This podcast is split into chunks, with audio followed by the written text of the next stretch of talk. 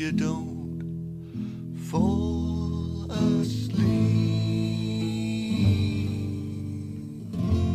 Bom, gente, assim começa mais o Odisseia Cast. Como vocês já sabem, vou falar de Asteroid City do Wes Anderson. As pessoas uh, que são mais. mais que, que, percebem melhor as coisas vão perceber que eu não falei no plural, né? Eu não falei o famoso falaremos sobre tal filme, eu falei no singular. E com isso, é, eu tenho que dar uma notícia que não é tão legal, é, mas precisa ser, é, é precisa ser dita né? O Ricardo né, e o Guilherme participavam aqui, participavam desde o primeiro episódio, dos episódios aqui do Odisseia Cash, estão indo para outro caminho, né? Pelo menos por enquanto. O Ricardo, ele tá se encaminhando aí ao final da faculdade dele, de psicologia, e ele resolveu focar na, na faculdade, né? O Odisseia Cash é, é, é, vocês, né, ouvem aqui é, o episódio finalizado e tal, mas a gente tem um, um longo trabalho por trás e é realmente muito complicado é, é é, cuidar de várias coisas ao mesmo tempo, é realmente muito complicado, e ele tomou essa decisão. E o Guilherme, é, ele preferiu focar em outros projetos. Mas nada impede de, de, de, termos alguns episódios aí especiais que eles aparecem. Enfim, vamos ver aí, vamos ver o que acontece, né? Mas por enquanto eu vou continuar sozinho. E eu confesso que eu tô um pouquinho nervoso, porque o pessoal aí que acompanha o Odisseia Cast desde o início vai perceber que, bom, a maioria dos episódios eram éramos nós três, né? E tinha, né, o Ecoback da MUBI, só com o Ricardo, tinha o Estresse da Semana uh, com o Guilherme, mas eu, né, eu mesmo nunca tinha feito um episódio sozinho, então me gera um pouco de, de nervosismo, mas eu espero que vocês sejam, uh, uh, que vocês me entendam, né, entendam aí o que tá passando aí no momento do Odisseia e sejam carinhosos comigo, porque é, eu tô um pouquinho nervoso, confesso. Vai dar tudo certo. Vai dar tudo certo. Enfim, bom, vamos falar de Asteroid City? Vamos começar aí pela sinopse e eu vou tentar dar uma sinopse e eu já peço perdão porque é, eu não sei se eu vou conseguir dar essa sinopse. Né?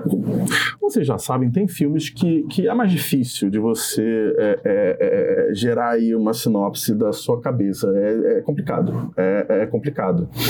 Mas esse filme é complicado de dar sinopse pelos motivos, por um motivo motivo um pouco diferente. Pelo menos, né, se você acompanha o Odisseia desde o começo, normalmente quando o filme ele tem uma premissa aí, é, muito simples, é, é, é, é, mais complicado, né, de dar essa sinopse. Esse filme, ele é um pouco mais complicado, né, e é por isso que a sinopse é um pouco mais complicada de ser feita. Agora, eu não sei se ele é um filme complicado, é um filme que se complica. É, são coisas distintas e eu acho que eu vou chegar a essa conclusão aí junto com vocês durante esse episódio. Mas enfim, é um filme que eu vou dividir aqui em tramas para vocês entenderem aí é, é, é, o que eu tô querendo dizer. Né? É, a gente tem contato primeiramente com uma, uma, uma abordagem aí do filme que se trata do Brian Cranston como um apresentador, um apresentador desse filme aí que o Wes Anderson vai nos apresentar.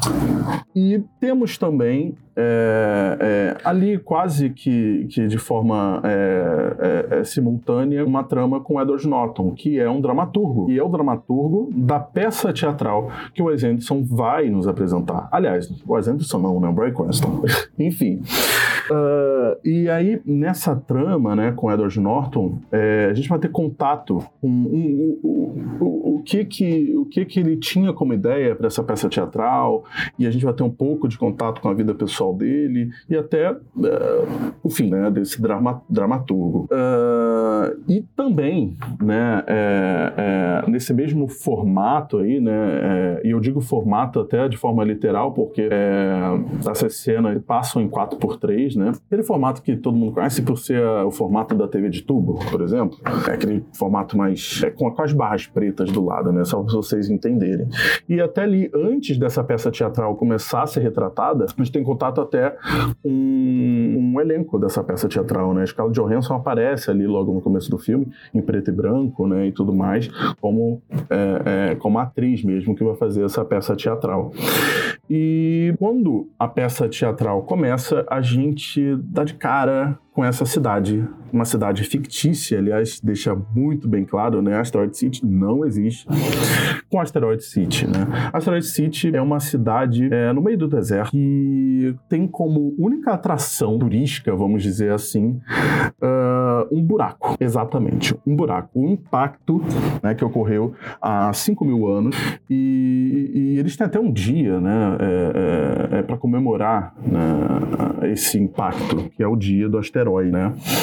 E, e tem várias subtramas aí dentro dessa cidade, né? Porque você acompanha um pai que ele tá em luto, né? Ele tá um pouco revoltado porque a mulher dele morreu e ele tá ali cuidando, né, de seus vários filhos. Então ele tá um pouco revoltado. E aí já liga com outra subtrama que é com Tom Hanks e aí tem uma outra subtrama que é com a Scarlett Johansson que ela interpreta uma atriz que está fazendo a peça teatral, né? É, a personagem dela na peça teatral é uma atriz também. Então assim, agora eu acho que deu para entender porque é tão complicado montar uma sinopse desse filme, é uma explicação desse filme é, é, é um pouco complicada. E aí para entender por que eu chamei esse filme de metalinguístico, é óbvio, né, que é, é tem até uma cena do Edward Norton por exemplo, descrevendo a cena. Ele descreve a cena, descreve os personagens, ele descreve o roteiro em si, né, para você. E a, até antes, né, é, aliás, quando começa a peça teatral ser retratada, você vê, né, é, com formato aí de cartela, vamos dizer assim, ou a capa desse, desse roteiro, é escrito é, ato 1, cena 1 a 2, por exemplo, né? É, é uma peça teatral dividida em atos e acaba que o filme, né, em si, uh, fica também dividido uh, em três atos. E assim, como toda obra do Wes Anderson, você olha para o filme, você já sabe, né, que é um filme do Wes Anderson, um cara que tem muita personalidade e eu acho até que é um cara que chama muita atenção para si mesmo, sabe? É, quando a cidade ali está sendo apresentada, eu acho que ele vai muito bem fazendo isso, né? É, é, é o cara dos travelings, né? O Wes Anderson. Ele dá um 360 ali pela cidade de forma assim, é muito interessante, é como ele sempre faz nos filmes dele. E a gente dá de cara com uma cidade que realmente, né? Realmente parece uma peça teatral, né? É, parece meio óbvio falar isso, mas quando vocês verem, vocês vão ver, por exemplo, notem as montanhas, por exemplo, né? as coisas, as montanhas, os cactos, as coisas têm aquele look de, de aquilo foi posto ali, né? Aquilo não é natural, aquilo não é um cacto de verdade, aquela não é uma montanha de verdade. É, e isso dá uma, um look assim de maquete, né? Que, que dentro da narrativa faz total sentido, né? E eu comentei antes, né, sobre o formato, né? Ali a questão do Brian Cranston contando a história do Edward Norton, Edward Norton é, descrevendo a cena, o roteiro e etc., é, que está em 4x3 preto e branco, quando a peça teatral começa a ser retratada, a gente vai para os conhecidos tons pastéis né, do Wes Anderson, que eu particularmente gosto, acho sempre muito bonito. Né? É, é, o design de produção do, dos filmes do Wes Anderson costumam ser é, magníficos. É, o filme se divide um pouco ali entre aquele céu azul maravilhoso e né, um deserto, então um amarelo. E como muitos filmes do Wes Anderson, né, é, a câmera está sempre mostrando o que os personagens estão falando. Se o personagem fala, nossa, olha esse céu que maravilhoso, a câmera vai lá e sobe e a gente vê o céu maravilhoso. E até na montagem, né, você percebe é, algumas coisas que o Wes Anderson acaba repetindo, né? Como é, se numa ligação, né, com duas pessoas ali, tem uma divisão de tela e é uma coisa que eu não, não posso dizer se, se, se é uma coisa que ele já tinha feito, mas foi uma coisa que eu notei em Asteroid City, foi até a divisão dos sons, né? É, enquanto, enquanto o personagem principal tá do lado esquerdo, só sai o som do lado esquerdo, o Tom Hanks está ali do lado direito, só sai o som do lado direito. São detalhes assim uh, uh, que fazem as obras do Wes Anderson é, é, serem, é, é, no mínimo, belas, né? Belas no olhar, é, até na mixagem de som. São coisas que, que, que, que dão para perceber e que fazem bem aos olhos, né? Ver, ver um filme bonito é sempre bom. E essa cidade, ela tem algum, alguns detalhes um pouco estranhos, né?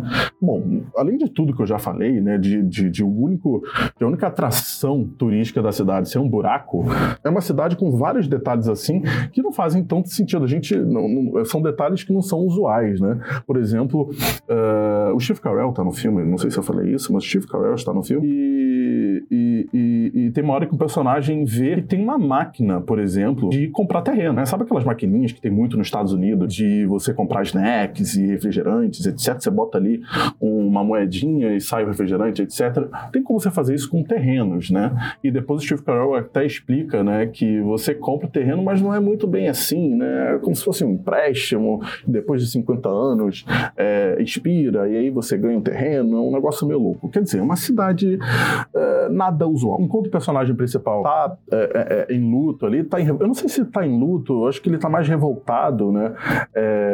E, e, e, tendo que cuidar dos seus filhos, tem a personagem da, da Scarlett Johansson que, que, que ele esconde com a maquiagem alguns detalhes da vida dela, né?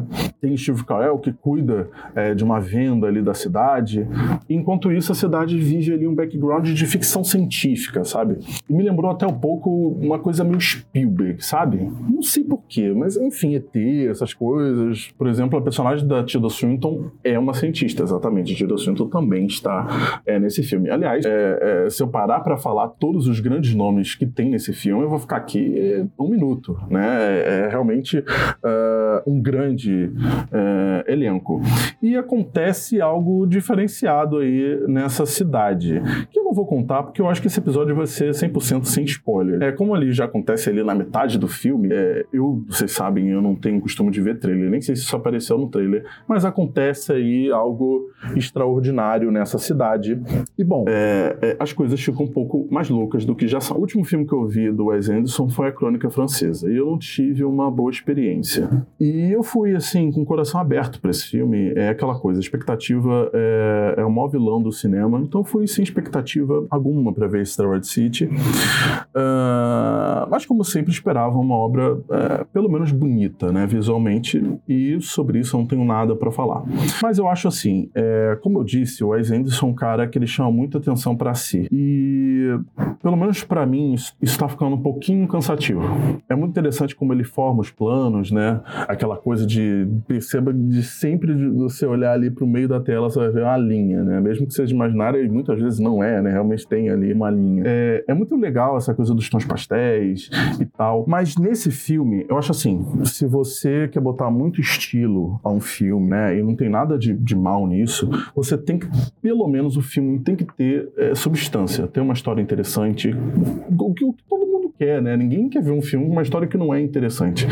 Eu acho que Asteroid City errou exatamente aí. É, eu não sei se os personagens têm realmente é, uma construção, sabe, fidedigna, uma construção é, é, é que faça você é, ter qualquer tipo de sentimento em relação a ele, sabe, seja bom, seja ruim, ou de você entender ali o background daquele personagem. A montagem confunde um pouco o, o, o espectador. A, até a divisão de atos eu acho muito bagunçada. Uh, e no final, cara, você acaba vendo um filme que é bonito visualmente, uh, são grandes atores, então assim, você não vê nenhuma atuação, sabe? Simplesmente não é interessante o suficiente para você é, é, é, ter a devida atenção que o Wes Anderson quer que você tenha. Aliás, ele exige que você tenha, porque é, é, é, é de costume do Wes Anderson fazer personagens verborrágicos, sabe? enquanto um tá falando oi, o outro já tá dizendo tchau ao mesmo tempo, entendeu? Aquela coisa assim, aqueles diálogos loucos, sabe? Que não tem pausa, né? não tem pausa para respiração. Então, assim, se você. Se alguma coisa te distrair enquanto você tá vendo esse filme, você perde o fio da meada, sabe? Mas até, até se você perder é, é, o fio da meada, se você se distrair, você não vai perder muita coisa, porque são tantos diálogos assim que não tem é, objetivo algum na narrativa, sabe? Parece que você tá vendo. Parece que você foi enganado, para falar a verdade, cara. Você tá vendo um filme que nem sabe do que se trata, né? Tem até uh, um diálogo uh, próximo ali do fim que, que o ator vira pro, pro, pro diretor, né? se eu não me engano, pro, pro Edward Norton, posso estar errado, e ele fala, eu não, não sei do que, que se trata essa peça teatral. E ele fala, não, não precisa saber, só segue aí e, e faz seu trabalho. Acho que isso reflete no filme, cara. Eu sinceramente não sei é, o que que ele contou. Ele contou a história de uma cidade maluca, que acontece de eventos adversos, como acho que todos os filmes do Wes Anderson, personagens de verborrágicos e, e, que precisam de uma longa terapia, muitas vezes, mas que não quer dizer nada. É, infelizmente, é, é, isso que eu acho. Se os jovens, né, aliás, eu soube isso né, é, alguns meses atrás, que tem alguns jovens que veem os filmes da Netflix em duas vezes, né, o que é um absurdo. Eu acho que esses mesmos jovens vão querer ver é, Asteroid City em menos duas vezes, né, para ter uma calmaria ali, porque realmente é um filme veloz, vamos dizer assim. Bom, gente, assim que termina mais um Odisseia Cast, como vocês já devem ter percebido, um episódio mais curto do que o normal. Né, primeiro, é um episódio sobre um filme que, que ainda não estreou, né, um filme de cabine, então não quero dar tantos spoilers para não atrapalhar a, a, a, experiência de vocês. Segundo, que eu tô sozinho, né, eu não tenho meus, meus dois outros amigos, é, para comentar sobre o filme que eu tenho certeza que eles estariam outras visões e, e, e outras opiniões. Mas de qualquer maneira, é assim que é. Eu me despeço aqui de vocês, lembrando que o Odisseia Cash está no Instagram, está no Twitter e com o mesmo arroba, Odisseia Cash. Somente, né, conseguimos aí esse arroba, graças a Deus. Consiga a gente aí nas redes sociais. É, não se esqueçam, sempre que vocês ouvirem a gente nas plataformas de áudio, aperta ali o botão de seguir. É, cada plataforma de áudio tem um, tem um padrão, né? Mas ali naquele botãozinho que vai permitir que você saiba quando vai sair um episódio novo. Eu espero que vocês continuem apoiando o Odisseia Cast, dando aí a força que vocês sempre deram. E é isso. Até a próxima. De dizer que essa semana tem mais uns filmes aí. E é isso. Tchau, tchau.